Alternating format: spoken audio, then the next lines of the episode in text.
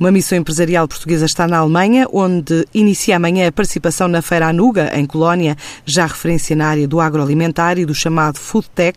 É um setor que representa cerca de 20% da indústria transformadora portuguesa, emprega mais de 100 mil pessoas, tem cerca de 10.500 empresas, a maioria de pequena e média dimensão. Gera um volume de negócios médio anual na ordem dos 15 mil milhões de euros.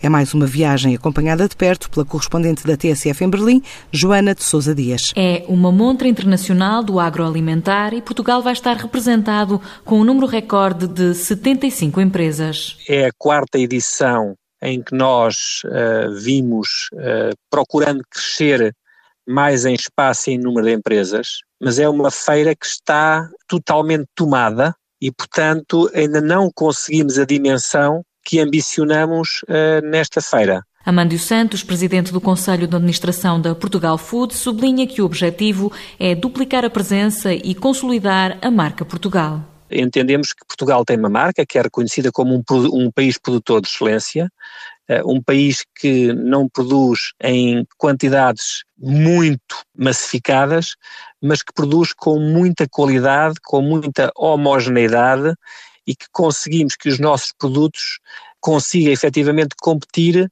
com produtos de outras origens, demonstrando que Portugal tem a capacidade de fazer bem e de garantir que faz sempre bem. Na Alemanha, Portugal está presente no segmento premium. A Alemanha é um país onde nós temos todas as condições para crescer.